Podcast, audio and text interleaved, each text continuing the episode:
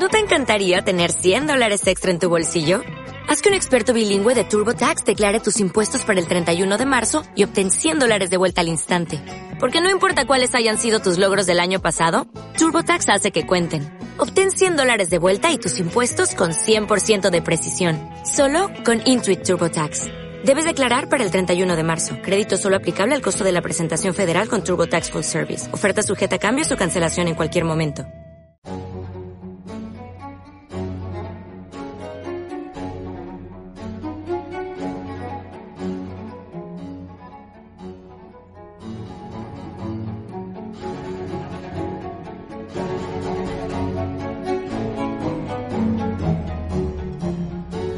Comienza el Café de la Lluvia con Javier Fernández.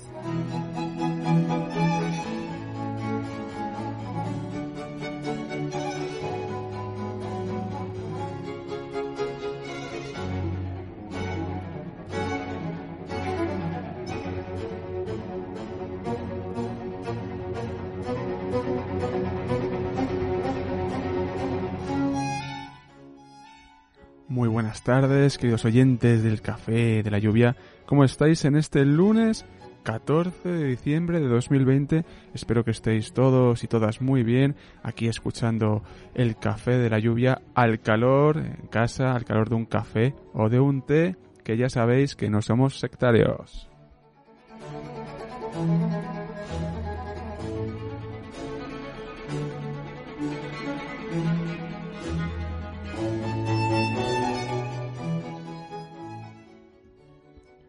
Hola, Aroa, ¿qué tal? ¿Cómo Muy estás? buenas, ¿qué tal? Muy bien, con ganas ya de radio. Sí, claro, es que una de- semanita se nota. Después de esa semana que hemos tenido que parar por cuestiones que se nos escapaban, pues mira, ya estamos de nuevo aquí, en casa, en la radio, Sí, sí. con muchas ganas. ¿Cómo pueden los oyentes ponerse en contacto con nosotros en este Café de la Lluvia? Pues estamos en todas las redes sociales, en Facebook, en Twitter y en Instagram como El Café de la Lluvia. También nos puede mandar sus correos electrónicos a prensa o mensajes de audio de WhatsApp o de Telegram al número de teléfono 644-449-472.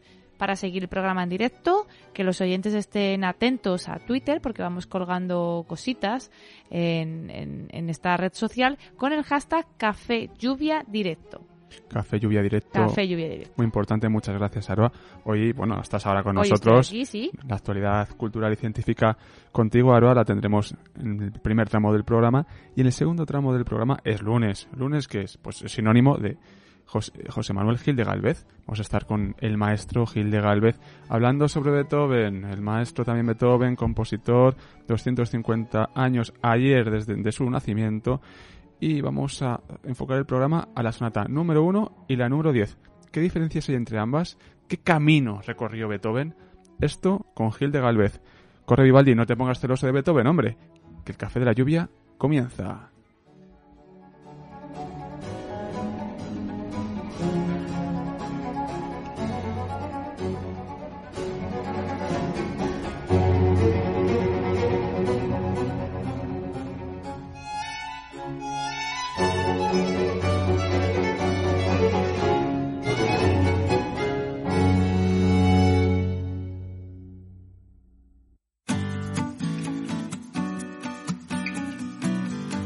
¿Te identificas con lo que hacemos? ¿Piensas que la cultura, la ciencia y la educación son herramientas de transformación social? Si consideras que un proyecto como el Café de la Lluvia es necesario, suscríbete a tu medio de referencia. Además, accederás a contenidos exclusivos y muchas sorpresas más. Ah, también puedes realizar una donación puntual. Hagámoslo posible. Eres esencia, eres café. Más información en www.elcafedelalluvia.com.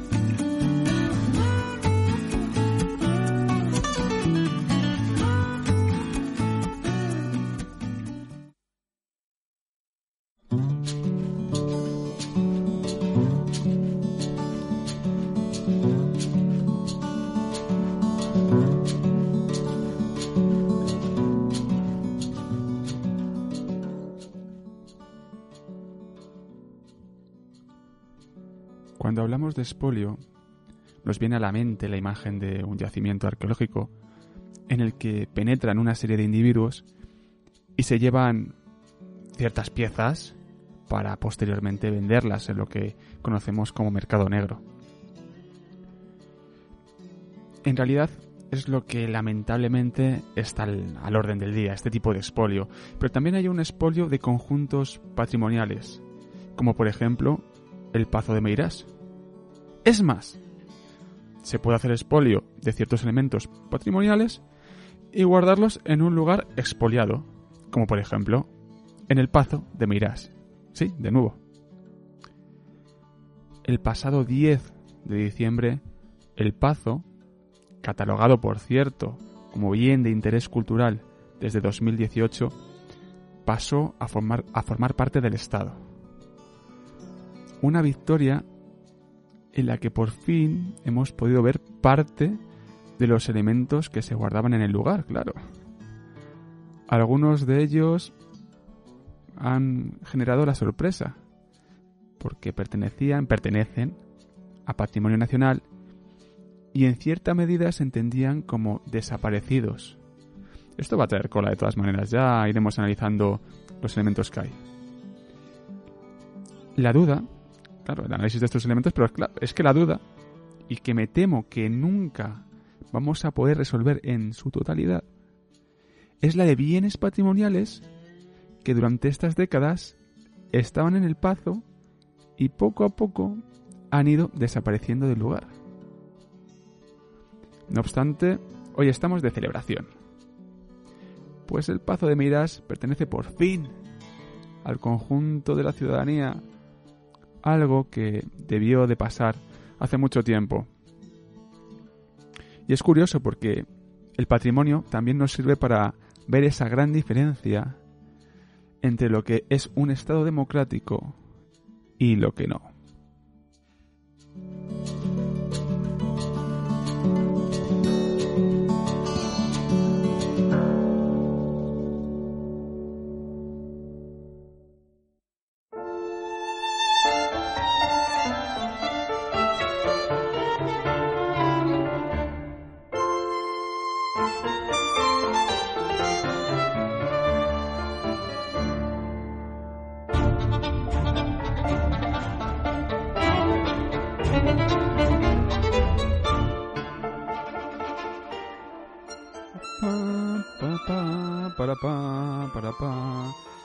Y cuando suenan estas melodías, vamos a bajarlas un poquito más para que se me escuche a mí. Eso es. Cuando suenan estas melodías es para comentaros, comentarte que es muy necesario, importante y es imprescindible que os hagáis, que te hagas socio, socio de este café de la lluvia. Y fijaos, si tu, hubiésemos tenido una masa crítica de socios, hubiésemos llegado a los 100 socios, que es el reto de diciembre, seguramente que la semana pasada se hubiera podido hacer el programa de radio. Pero como al final somos un equipo tan pequeñito, tan pequeñito, que cuando hay algo que pasa, pues no podemos estar. Por eso es muy importante generar base que ya la tenemos y ampliar esas ramas. Y para eso es necesario que os hagáis socios, socios de este café de la lluvia y que seamos un medio sostenible y podamos permanecer mucho tiempo e independientes, que dependamos de vosotros, que esa es la clave, la audiencia, el público. Mirada crítica, siempre hacia el horizonte, este café de la lluvia www.elcafedelayuvia.com barra hazte socio del café de la lluvia. No te arrepentirás.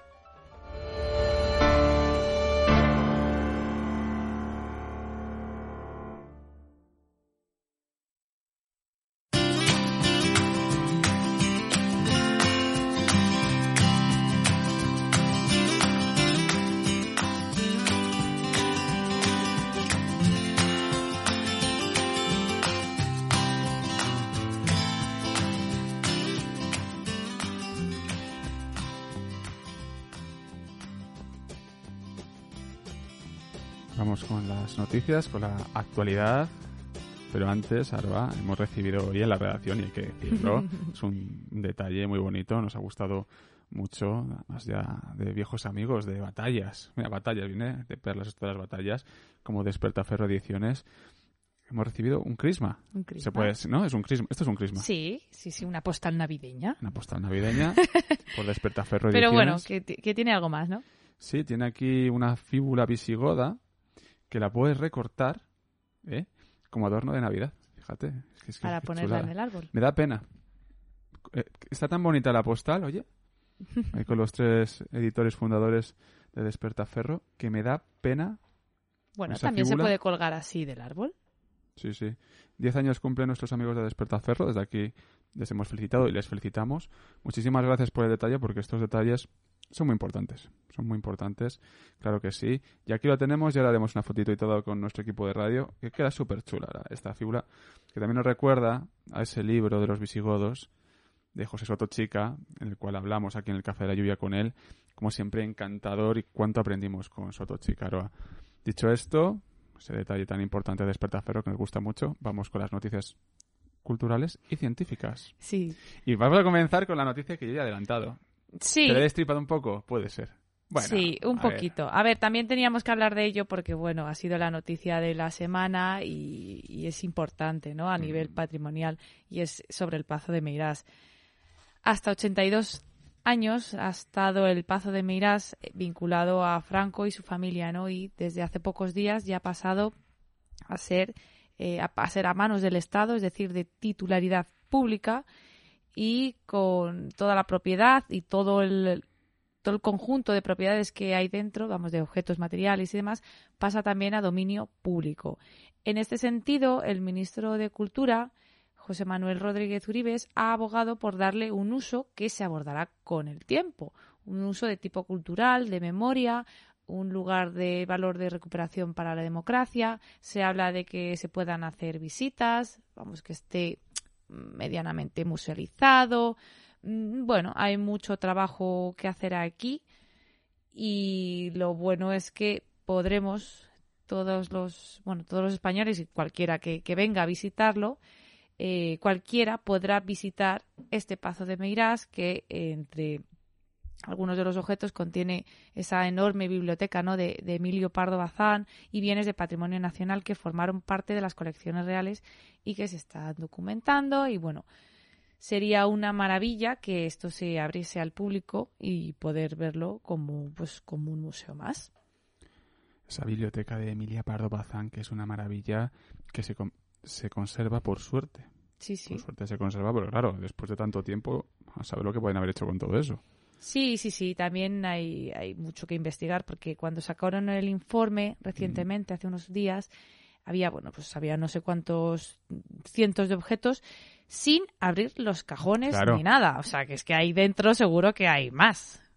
A ver si podemos hablar con alguien de, de patrimonio sobre este tema porque es muy interesante y tiene mucha amiga.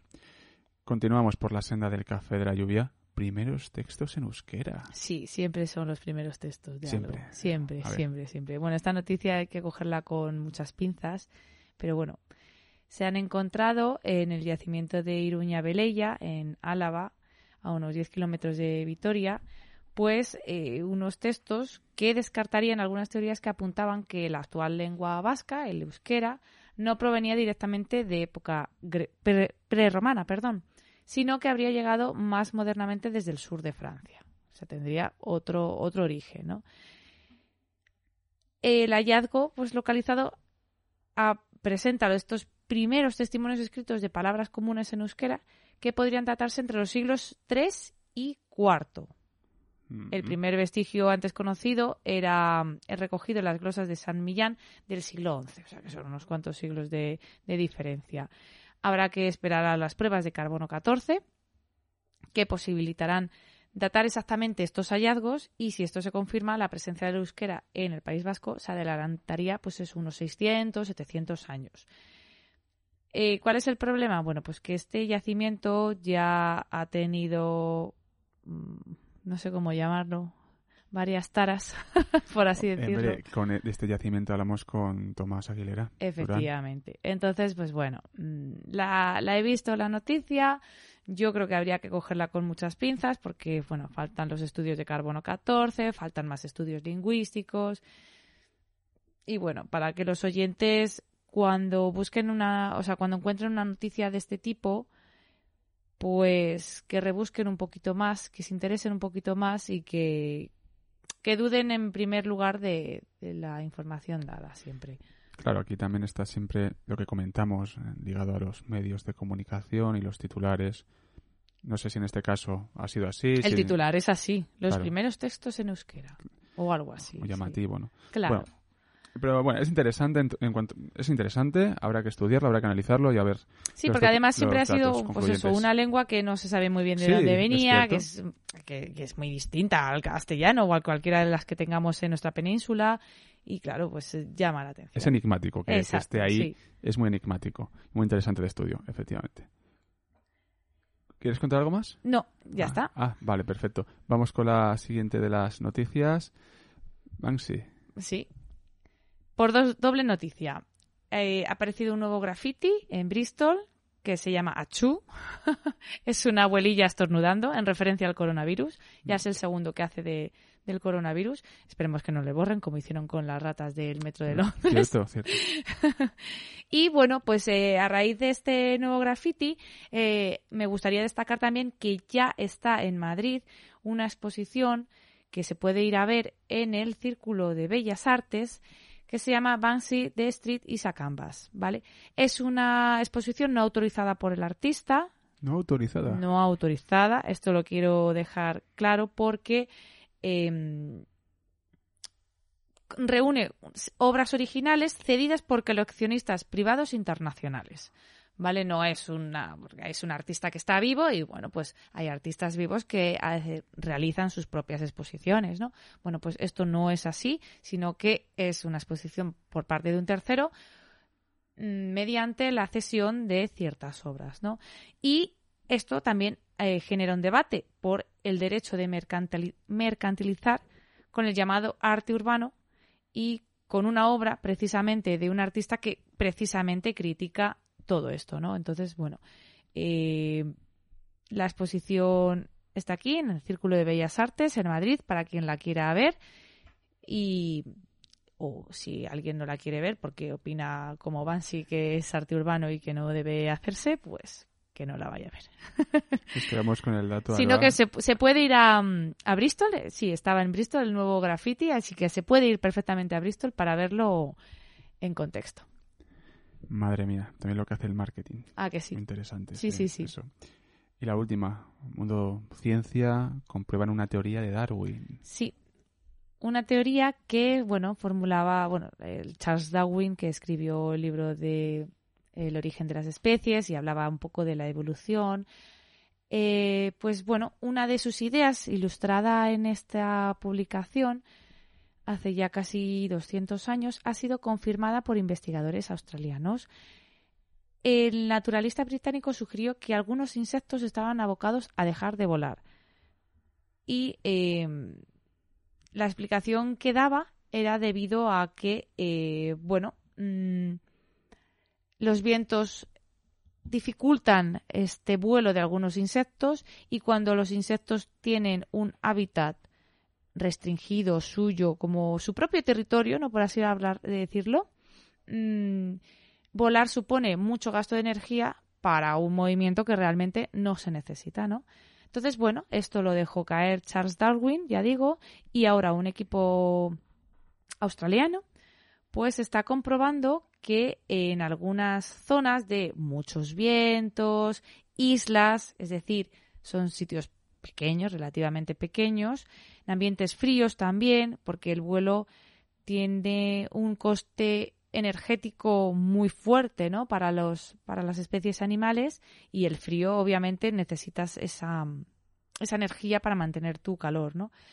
Pues están viendo como algunas polillas se arrastran por el suelo y algunas moscas caminan. Qué curioso. Es muy curioso por verlo y además eh, algunos insectos pierden la capacidad de volar y por lo tanto van perdiendo la musculatura de las alas o las alas. Dejan, o sea, en algunas especies las alas todavía están, pero son meramente mm, adornos porque ya no funcionan y en otras ya empieza a desaparecer. Noticia muy interesante que nos liga con Darwin. Se está demostrando ahora. Muchas gracias, Aroa, por darnos las noticias una semana más. Y el lunes que viene más. El lunes que viene más, sí. Y mañana estás aquí de nuevo y ahora con Gil de Galvez. No te Exacto. vayas. Aquí me quedo escuchando a Gil de Galvez. Hasta ahora, Aroa.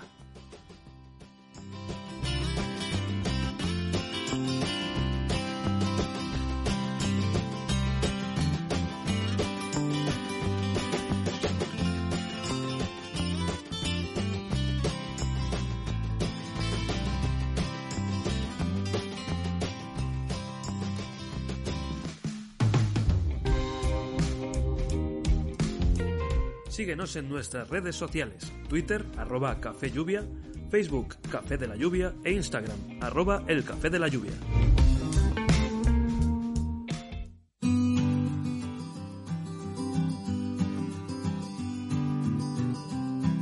Dime dónde te anuncias y te diré quién eres. Desde nuestro medio hemos lanzado Anuncia Café. Anúnciate en el Café de la Lluvia y alcanza tus objetivos. Nos adaptamos a todas tus necesidades. Somos imparables. Más información en www.elcafedelayuvia.com.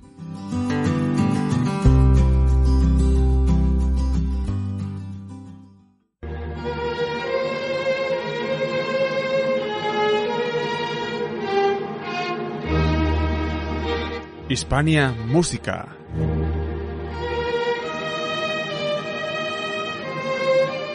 Con José Manuel Gil de Galvez.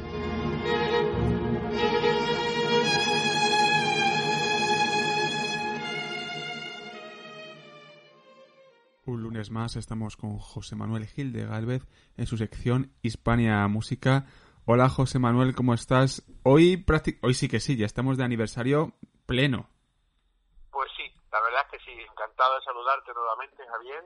Hoy, 14 de diciembre, justamente un día después de la celebración del 250 años de, de, de- de Beethoven, ¿no? del aniversario, ¿no? Porque estamos justamente en el eje central de ese aniversario, ¿no? Que venimos aquí en el Café de la Lluvia celebrando, dedicándole un montón de capítulos, no sé cuántos han sido desde que comenzamos, pero por lo menos a Beethoven le hemos dedicado 14 o 15 sesiones, pero buenas, sí, sí, sí, repasando mucha música suya y sobre todo las últimas eh, eh, a ese papel del violín, ¿no? Que, que, que tiene en su, en su obra de arte y en su música. La verdad que es un día muy especial. Eh, le he dedicado mucho tiempo este año a Beethoven, en el Café de la Lluvia, escribiendo artículos, tocando con Concierto Málaga varias piezas. Eh, ha sido un año muy especial donde he aprendido muchísimo y estoy muy contento porque Beethoven es realmente una de las cabezas más importantes de la historia de la humanidad. Muchas veces nos quedamos y decimos, es uno de los compositores más importantes, pero realmente cuando analiza su vida, la conoce en profundidad, analiza su obra de arte, eh, eh, lo importante que fue, cómo, cómo digamos, eh, actuó en relación al tiempo que vivió y los cambios que, que, que, que- fue observando, ¿no? Eh, mm, y aparte lo que fue capaz de gestar, ¿no? Eh, yo, de verdad, yo realmente a Beethoven lo considero como uno de las cinco cabezas pensantes que la historia de la humanidad ha tenido en, en, en- en el arte y, en todo, ¿no? Lo que pasa es que muchas veces para entenderlo hay que conocer bien lo que es el, el arte de la música y el arte de la composición, que, que, que muchas veces a, a nivel de masa y a nivel general se, se banaliza un poco y no se le da tanta importancia, ¿no? Pero si verdaderamente mucha más gente supiera la dificultad que tiene este oficio y, y- y- esta concepción del arte, eh, se daría cuenta de que verdaderamente, digamos, el ejercicio y el esfuerzo de la cabeza de este hombre es mm, mm, casi no tiene parango. Por eso estoy muy contento de, de- haberle dedicado tanto tiempo, porque sencillamente nadando en todo lo que me ha sumergido, en libros de Beethoven, en partituras de Beethoven, en grabaciones de Beethoven, eh, he acabado por corroborar lo que ya sabía, ¿no? Pero de momento, no- no, Javier, yo no le he encontrado rival a este señor. Top one. Number one, mejor dicho, ¿no? sí, sí, sí, sí, sí, el number one. El number one. el Bueno, num- Sí, Eh, eh, eh, claro, ha- hablabas del camino de aprendizaje, también todo lo que has aprendido este año Beethoven. Pues sí, eh, se aprende. Este, y, de Beethoven este año mucho porque le he dedicado mucho tiempo, pero es que realmente el aprendizaje es total, continuamente, la música, todo, ¿no? hay que estar abierto siempre a, a, aprender y, yo muchas veces se lo digo a mis estudiantes, ¿no? Que, que cuando uno está estudiando, sobre todo los primeros años, cuando ya uno tiene un poco más de conciencia, ¿no? A partir de los 13, 14, hasta los 20 años, ¿no? Ahí lo que se está aprendiendo es a saber que se tiene que estudiar para toda la vida, que no es estudiar, sino es que se trata de aprender, ¿no? De, cogerle gusto al aprendizaje para toda una vida. Y llega un momento que ya no requiere de esfuerzo, porque ese, e, e, esa actitud está ya tan, tan eh, permeable en uno que, que, es consustancial a tu día a día, ¿no? Entonces, realmente esa es de las mejores enseñanzas que, que, que, eh, en su día recibí y trato de, de, de, transmitir, ¿no? Porque cuando una persona está abierta a aprender toda la vida, mm, no tiene, ¿cómo diríamos? No, no tiene momentos para el aburrimiento. Totalmente de acuerdo contigo. sí, sí, sí, no tiene momentos, ¿no? Entonces, bueno, si consiguiéramos eh, hacer una sociedad que, que estuviera en eso, yo qué sé, yo no, yo me parece que la, los límites del sistema solar lo hubiéramos rebasado hace ya muchas décadas, creo yo. Y después de estas reflexiones eh, muy interesantes, estos pensamientos lanzados aquí en el Café de la Lluvia, vamos a hablar de, en concreto de las sonatas número 1 y número 10 de Beethoven. Seguimos con esta obra de violín de, Beethoven.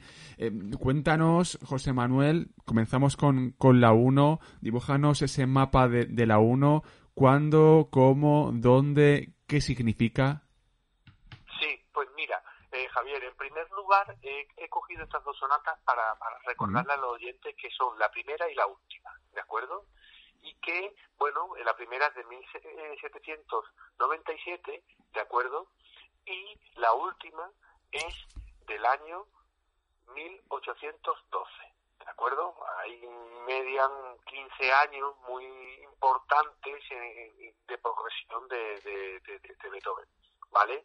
Esta primera sonata, la número uno, eh, es muy fiel a la, evidentemente a la tradición clásica, ¿vale? Se sitúa aún en su primer periodo.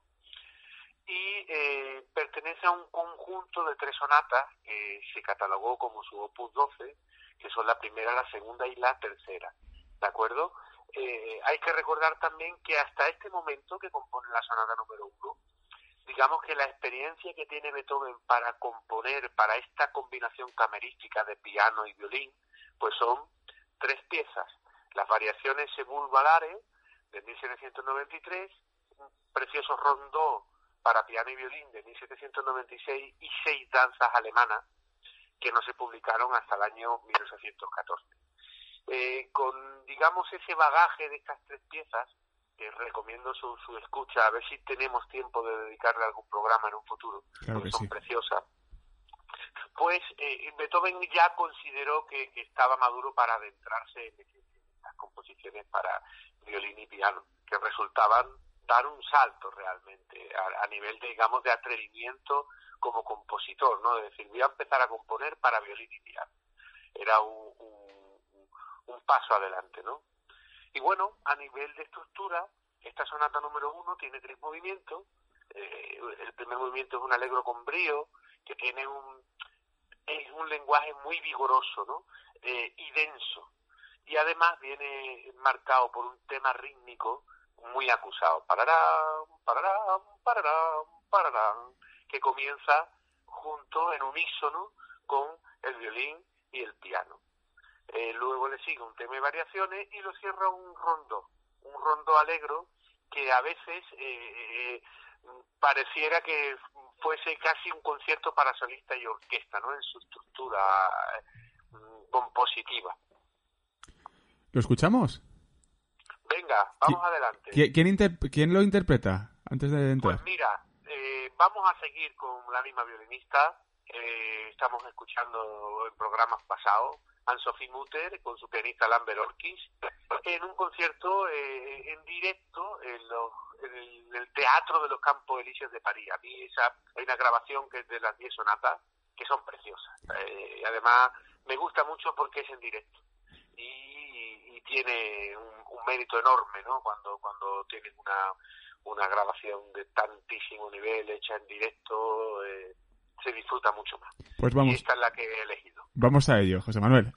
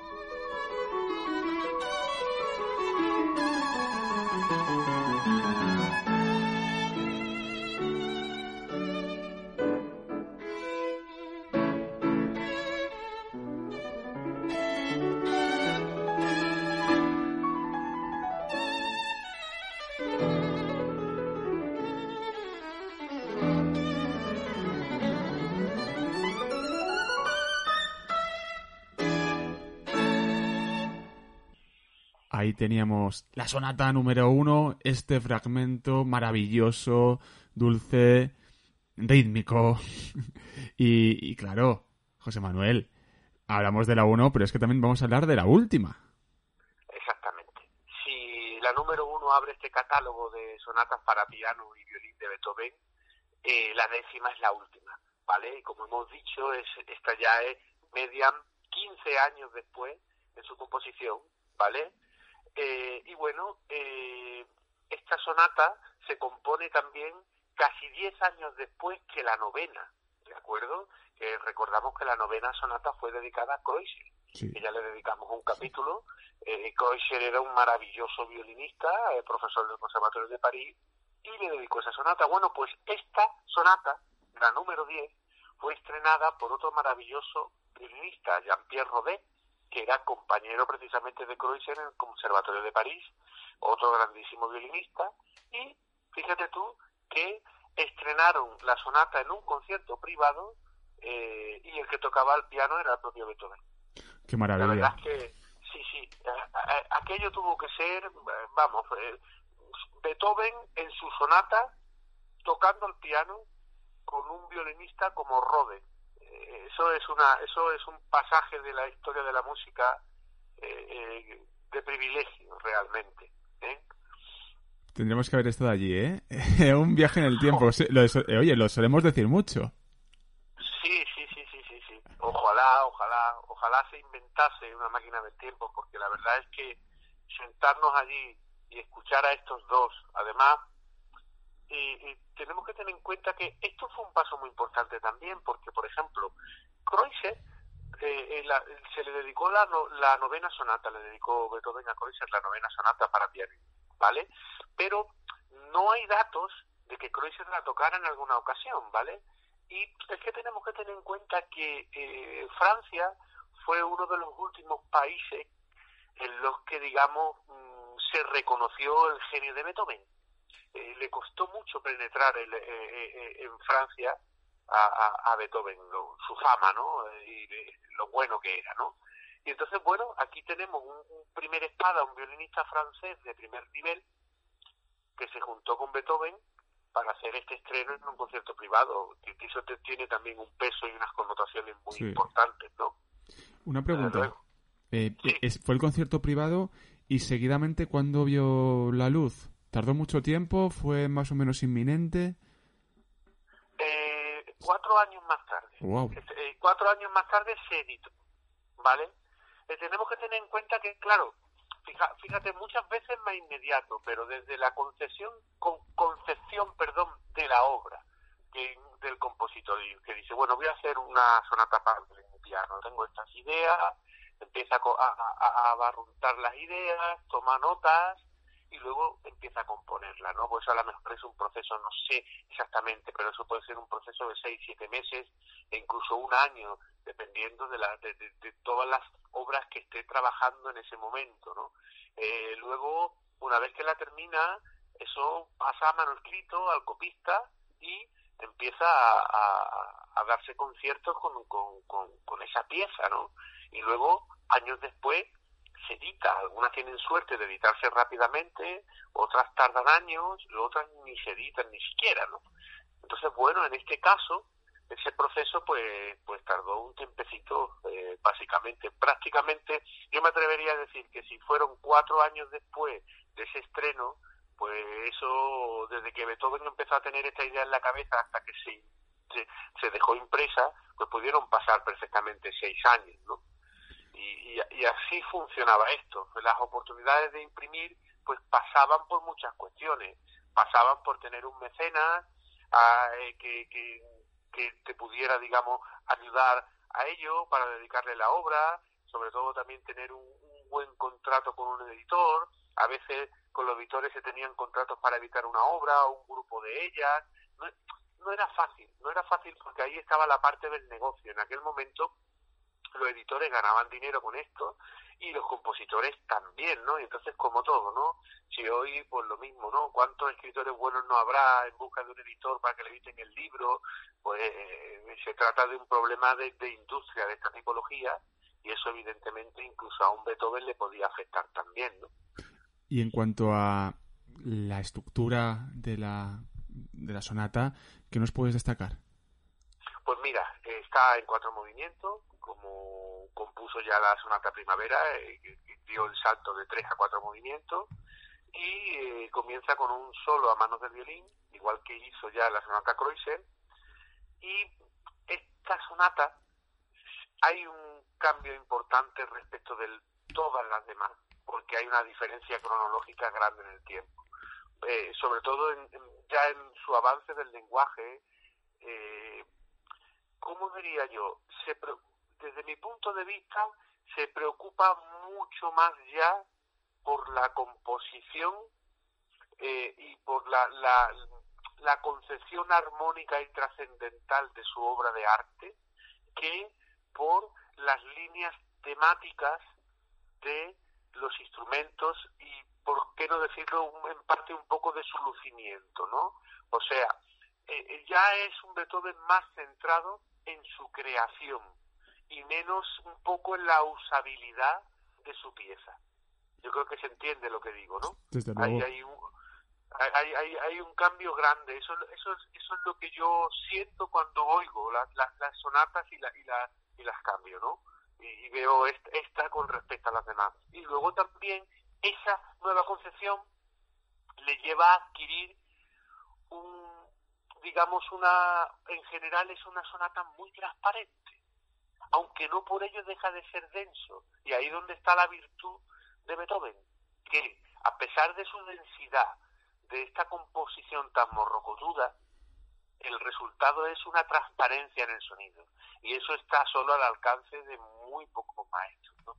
Y bueno, y al final tiene el detalle de incluir en el último de los movimientos un tema tradicional vienes, ¿no? O ahí es donde busca un poco el, estribillo pegadizo, ¿no? Y, él lo presenta con, con variaciones.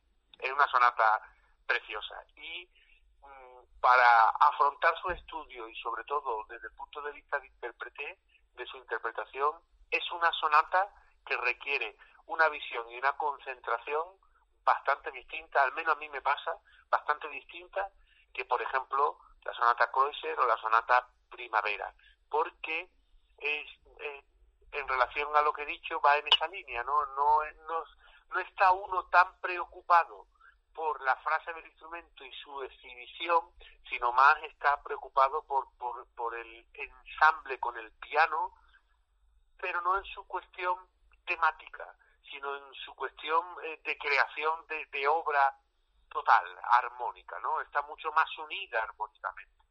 Entonces, es, es muchísimo, para mí, muchísimo más interesante como globalidad, no como, digamos, por, por decirlo de alguna, alguna manera, el papel del violín que te toca hacer, ¿no? Sino como el conjunto y su globalidad. Hay, hay un avance de concepción muy grande. Eh, aconsejo escuchar la sonata porque es maravillosa. Seguimos con la misma interpretación. Seguimos con la misma interpretación, la misma serie de conciertos en, en, de, de Sofimuter en el Teatro de los Campos Elíseos en París. Pues vamos a ello, José Manuel.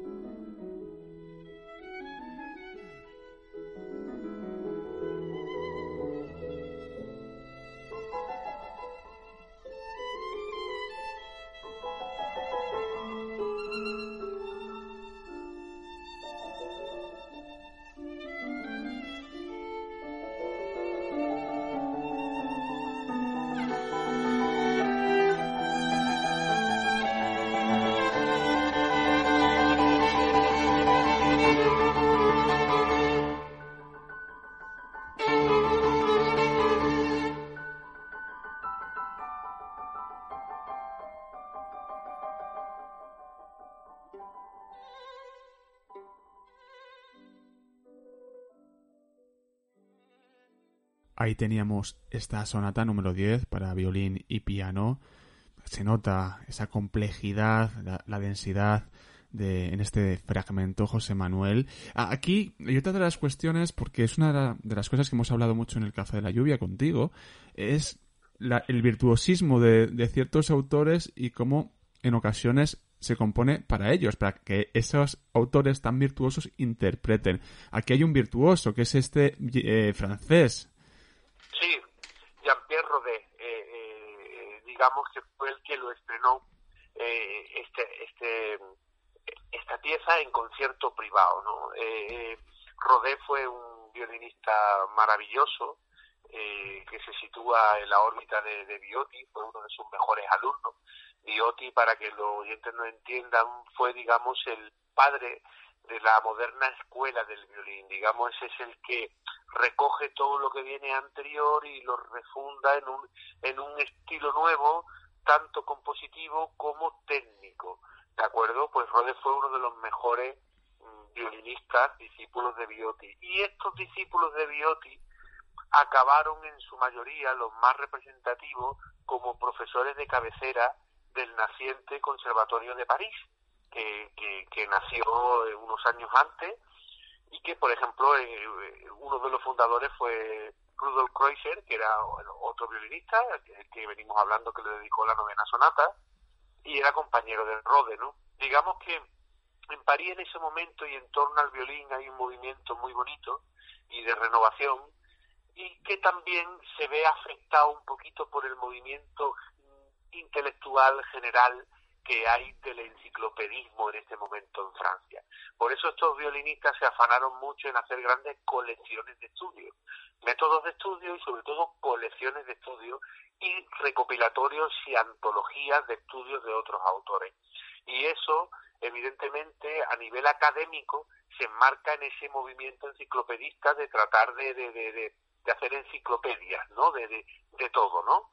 Y ahí estos violinistas, y en este caso Rodé, nos dejó una colección de estudios maravillosa y también un, método de violín que hizo junto a Kreutzer y junto a Bayot, otro gran violinista, pues muy importante para, para, para todos los violinistas, ¿no?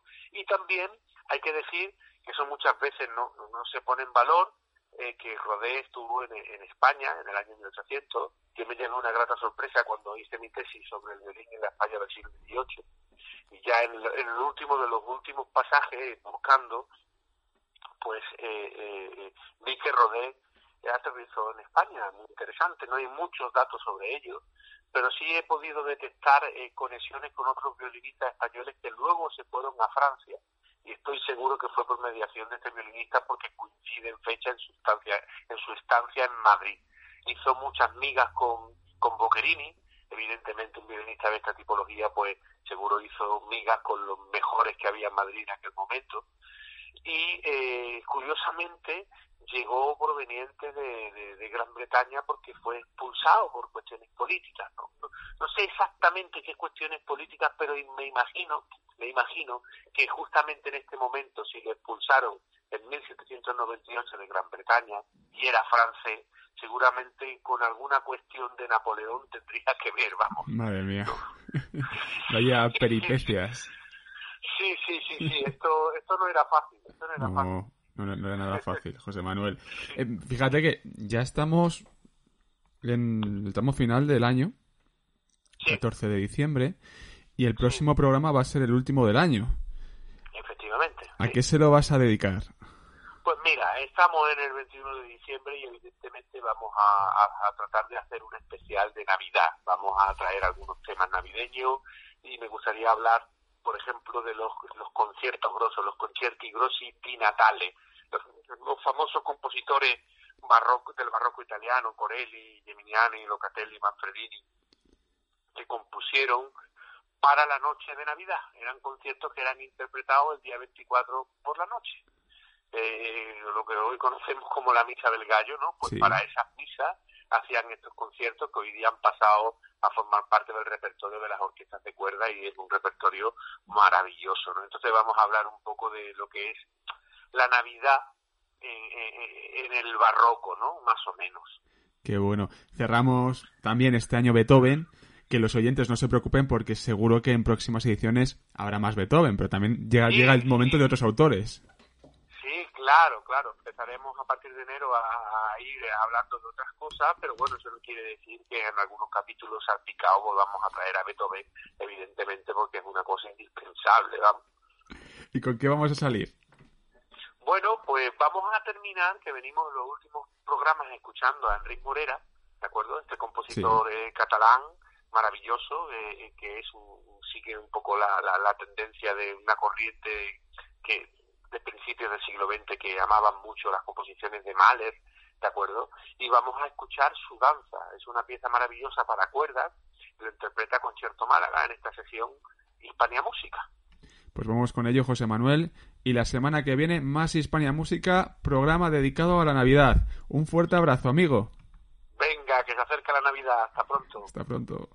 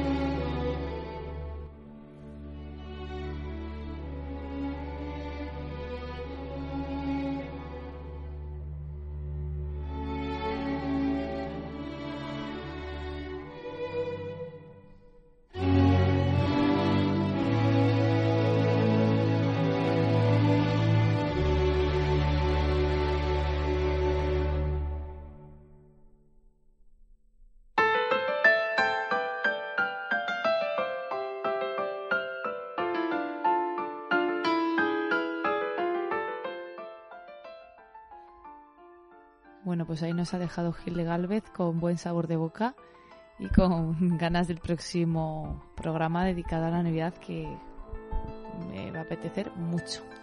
Además con compositores que personalmente me gustan mucho. Casualidad. Puede ser, oye, puede ser. Este programa que le hemos dedicado a, a Beethoven, pues que con Beethoven ya. Sí, este programa y este año casi.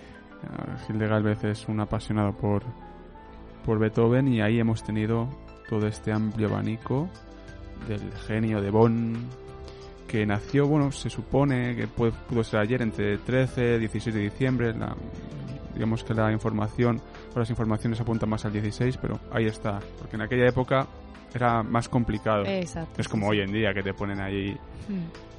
eh, la cartilla de nacimiento y ya le, a rodar. Muchas gracias a todos los oyentes del Café de la Lluvia. Gracias, Aroa, por estar aquí, al otro lado.